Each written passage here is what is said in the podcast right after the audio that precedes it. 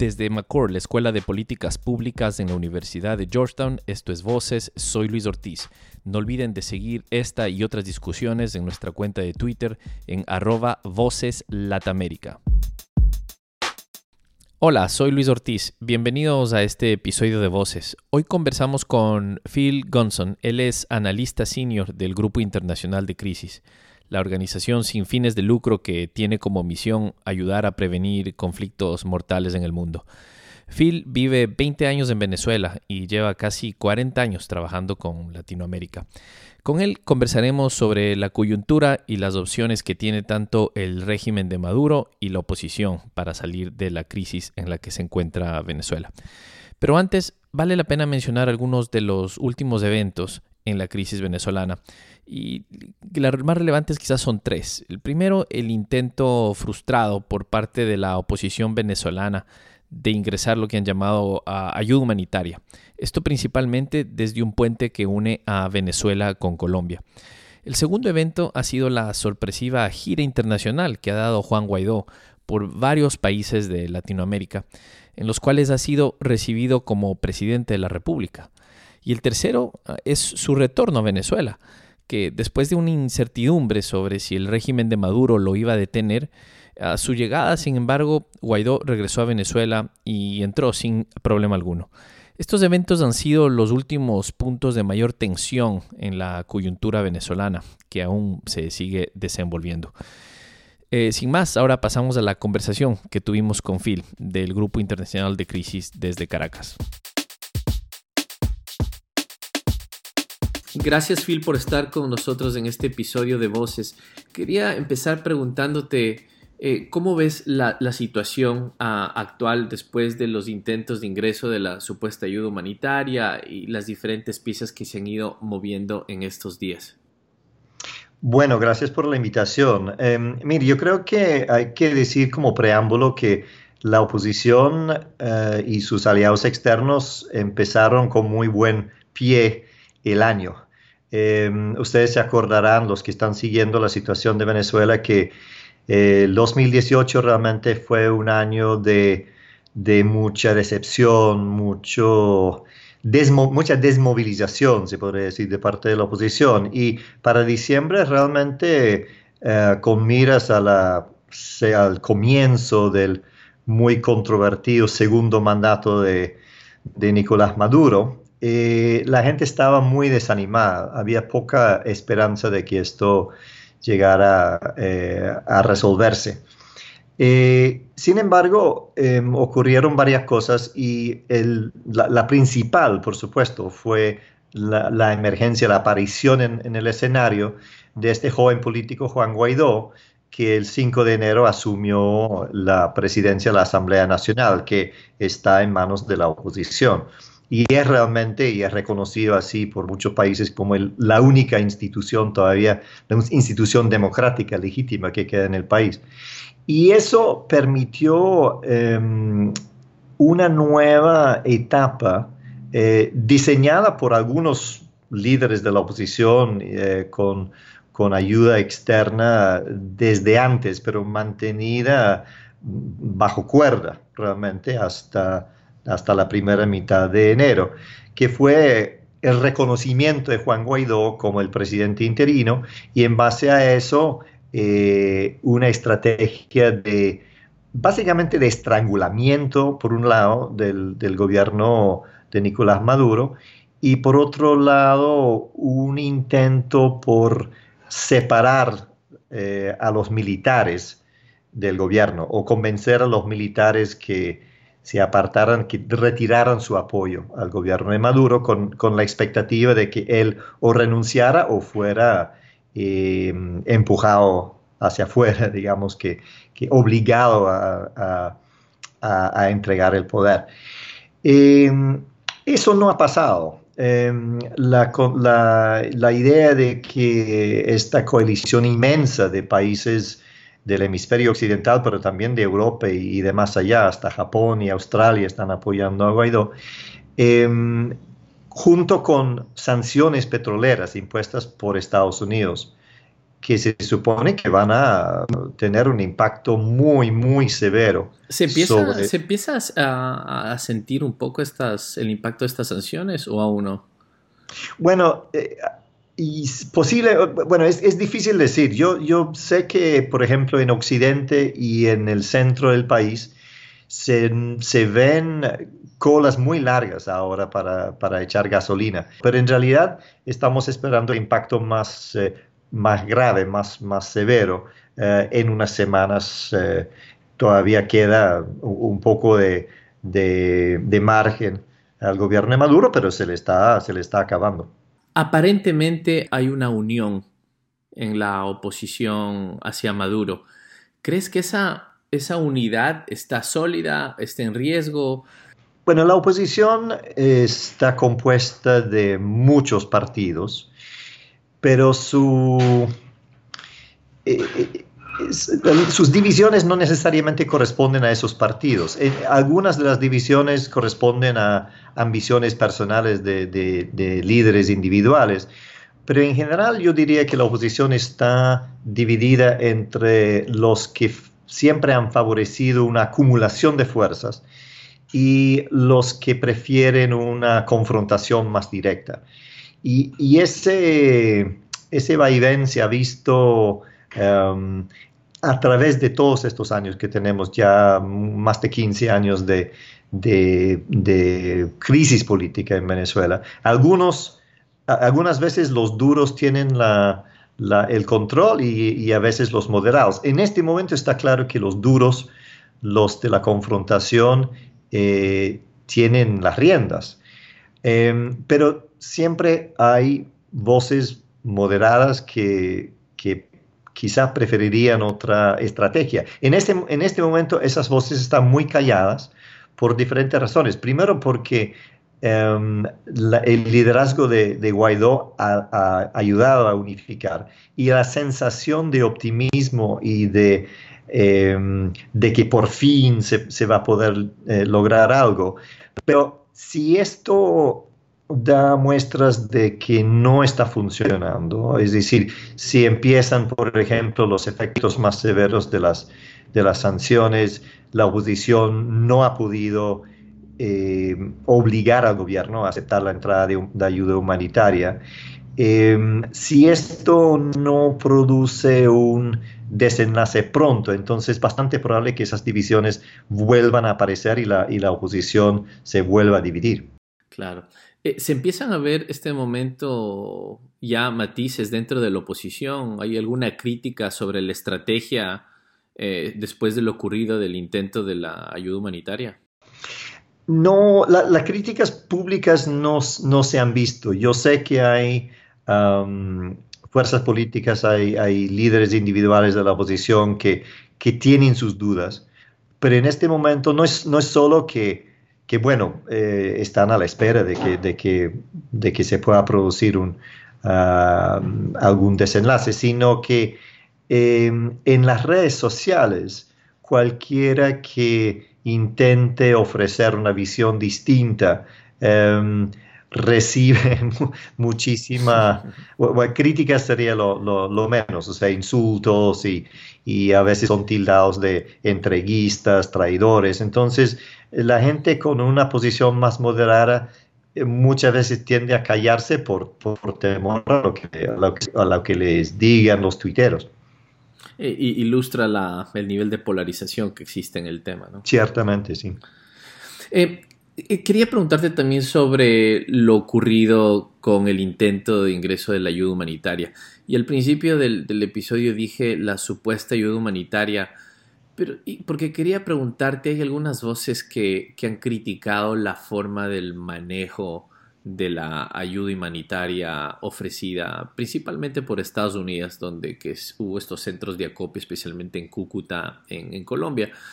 Eh, y aquí el antecedente es que las Naciones Unidas y la Cruz Roja han decidido ver esto un poco de lejos debido a que se ha politizado, según ellos, el tema de la ayuda humanitaria.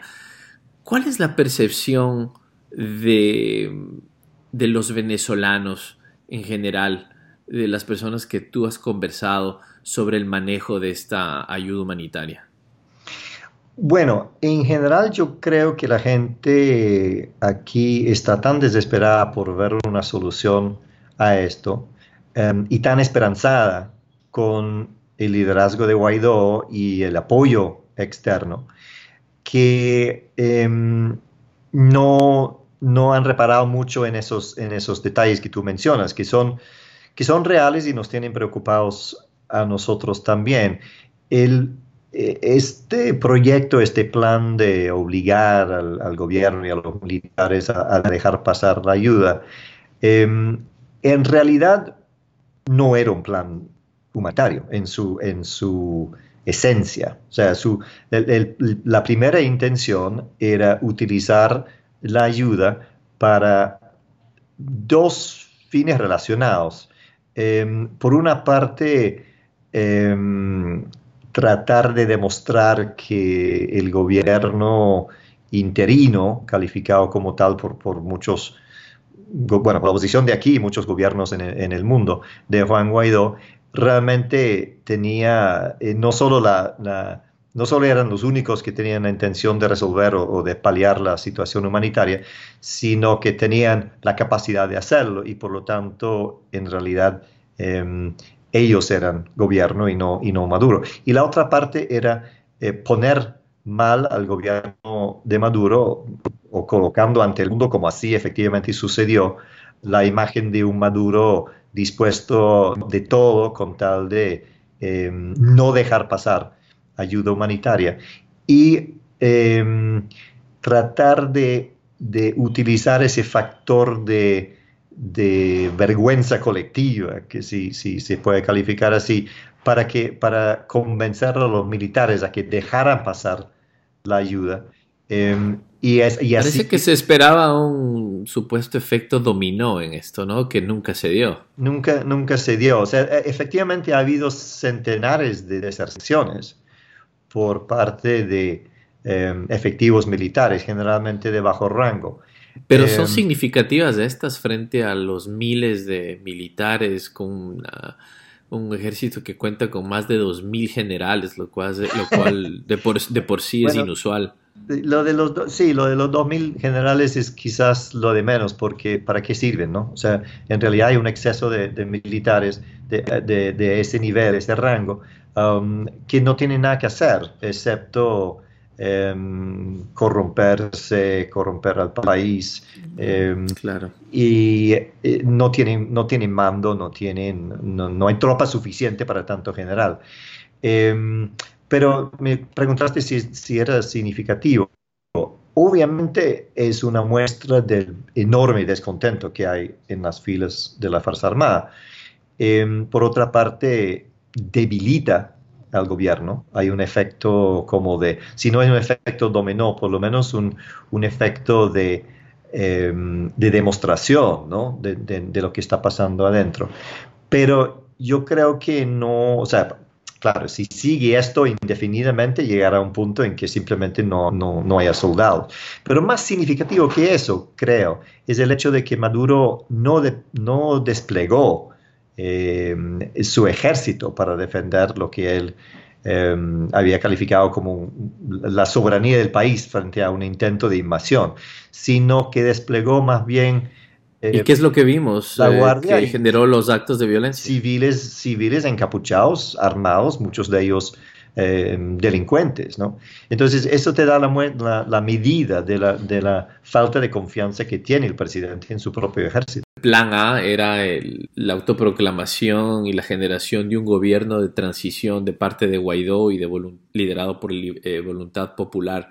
Luego se vinieron las sanciones, se esperaba este efecto dominó. Quizá el plan B, algunos dicen que fue eh, forzar el ingreso de, esta supuesta ayuda humanitaria. ¿Cuál crees tú que es el plan C que se viene o que han estado poniendo en la pizarra de parte de Voluntad Popular, especialmente quienes, son los que lideran esto? Sí, bueno, em, los hablábamos antes de los duros y los blandos, por ponerlo en esos términos, entre, dentro de la oposición. Em, para los duros, el plan C era claro y era una intervención militar eh, por parte de Estados Unidos y sus aliados. y así lo expresaron después del fracaso del intento del 23 de introducir la, ayuda humanitaria. Pero luego, el lunes vimos en, el, en la reunión del Grupo de Lima, que es em, más o menos 10, 12 países de la, de la región que eh, están tratando de buscar una solución a esto, em, la negativa a, esa, a, esa, idea. O sea, eh, excluyeron explícitamente em, el uso de la fuerza. Entonces, ¿cuál es el plan C? Yo, yo creo que el plan C por parte de los norteamericanos es el plan de John Bolton. El plan de Bolton, el asesor de seguridad nacional de Trump, es estrangular la economía, es, hacer el país ingobernable para Maduro. Em, y eso puede tardar unos meses. Esos meses van a ser muy, muy duros para los venezolanos. E inclusive si el plan tiene éxito y convence a Maduro que ya no hay nada que hacer y se tiene que ir, eh, el sufrimiento va a ser enorme en estos meses eh, venideros. Eso me tiene bastante preocupado. De lo, de, lo, que hemos visto cuando, cuando hemos hablado en estas, en, estas entrevistas con eh, especialistas en resolución de conflicto, y, algunos hacen referencia incluso a, varios casos en el mundo, muchos coinciden que todos estos incentivos de presión a, través de sanciones económicas, bloqueos económicos, diplomáticos, terminan siendo incentivos perversos que hacen atornillar a la persona, al régimen en el poder. Eh, ¿Tú crees que esta sea la, lo que está ocurriendo o lo que puede ocurrir en Venezuela? Bueno, ciertamente la evidencia hasta ahora indica que es así. El, más que derrumbarse, el régimen se ha, um, eh, se ha endurecido en su, en su actitud No ha dado el brazo a torcer, no está aparentemente interesado en ningún tipo de negociación. Y la pregunta es si está apuesta a que cuando ya no tenga dinero, ni siquiera para uh, ofrecer eh, eh, prebendas, dádivas a su, a su propia gente, em, si entenderán que ya, ya no hay más nada que hacer.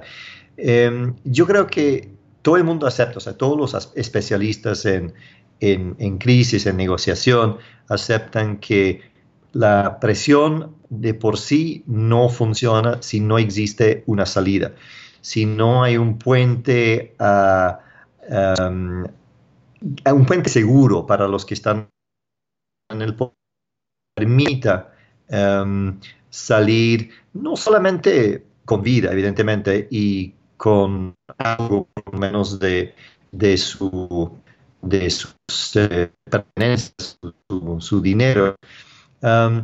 también con algo de dignidad. Eso puede sonar un poco extraño cuando estamos hablando de gente que ha cometido tantos crímenes, pero yo creo que es importante no solo la garantía física, sino de que de por sí eso es bastante difícil en, estos casos, pero también es importante que haya algún tipo de narrativa em, que ellos puedan em, ofrecer a sus seguidores y contarse a sí mismos, eh, seguramente también.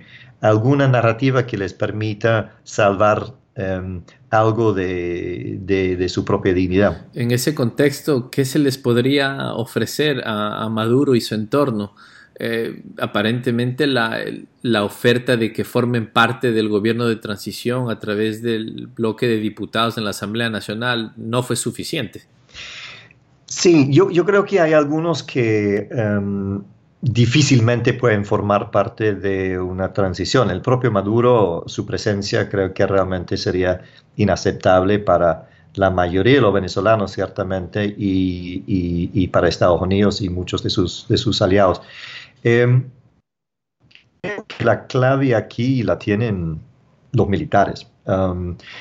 los militares deberían formar parte, y, digo militares, digamos, no, no solo en el sentido de individuos oficiales individuales que podrían, según la tesis de la oposición, aceptar acogerse a la, amnistía que la oposición está ofreciendo, sino que la Fuerza Armada como institución hace falta en, la transición. Em, por, dos razones principales. Em, Primero porque obviamente eh, necesitamos que la, que la Fuerza Armada se, se, distancie del, gobierno actual, pero también porque em, esa transición y ese gobierno posterior al chavismo va a enfrentar muchos problemas de seguridad interna extremadamente graves. Y si encima de eso se desmantela el ejército o, se, o peor todavía, se, se, va a la guerra, eh, esos, esos problemas van a, van a aumentarse. Y yo creo que es donde tenemos que buscar la, la salida aquí es en, la, en el tipo de el tipo de transición y la, el tipo de participación que se pudiera ofrecer a la Fuerza Armada y su papel posterior también, o sea, en, en términos constitucionales y en términos prácticos, la Fuerza Armada tiene que regresar a los cuarteles y tiene que em, dejar de ser una Fuerza Armada politizada, evidentemente. Em, pero yo creo que la clave está en, en, en convencer a la Fuerza Armada que tiene que ser parte de la solución en vez de parte del problema. ¿Qué crees tú que cala todavía con la gente que apoya al gobierno de Maduro? Eh, hay, obviamente es muy cuestionable el número de personas que van a, los, a las concentraciones de apoyo, pero hay algunos grupos. Bueno, en parte es la, eh, la figura de Chávez, que a pesar de que se murió en el 2013, él sigue muy presente en el imaginario em, de los chavistas de base.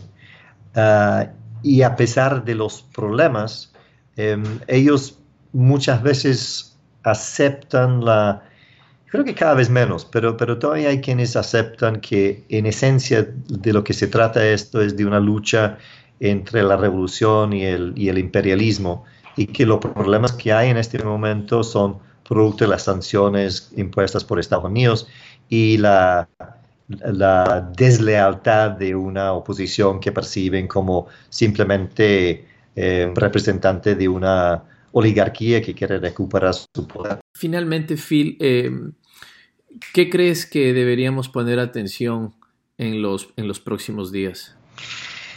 Bueno, yo creo que por una parte em, hay un frente externo demasiado importante ahora. Eh, esto ya, ya dejó de ser un, conflicto, una crisis puramente venezolana y se ha convertido en un problema regional y un problema en donde hasta las grandes potencias, Estados Unidos, China, Rusia, tienen mucho que decir.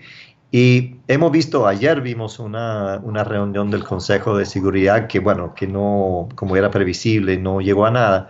Pero yo creo que eso por una parte, o sea, tenemos que ver si hasta qué punto, por ejemplo, Naciones Unidas pasa a jugar un papel importante aquí. Está también el tema, um, aunque no se le ha dado mucha importancia, mucha énfasis, el tema del grupo de contacto internacional que, que la Unión Europea ha formado y que está buscando maneras de llevar esto a una, vamos a ver, reuniones em, de ellos también en estos días. Y por supuesto que, lo, que lo que pase aquí, aquí adentro. Gracias, Phil. Te agradezco muchísimo por tu participación. Un gran placer. Y este fue un episodio más de Voces. Gracias por seguirnos. No olviden de escribirnos en Twitter, arroba Voces o visiten nuestra página web en www.voceslatinoamericanas.com. Gracias y hasta la próxima.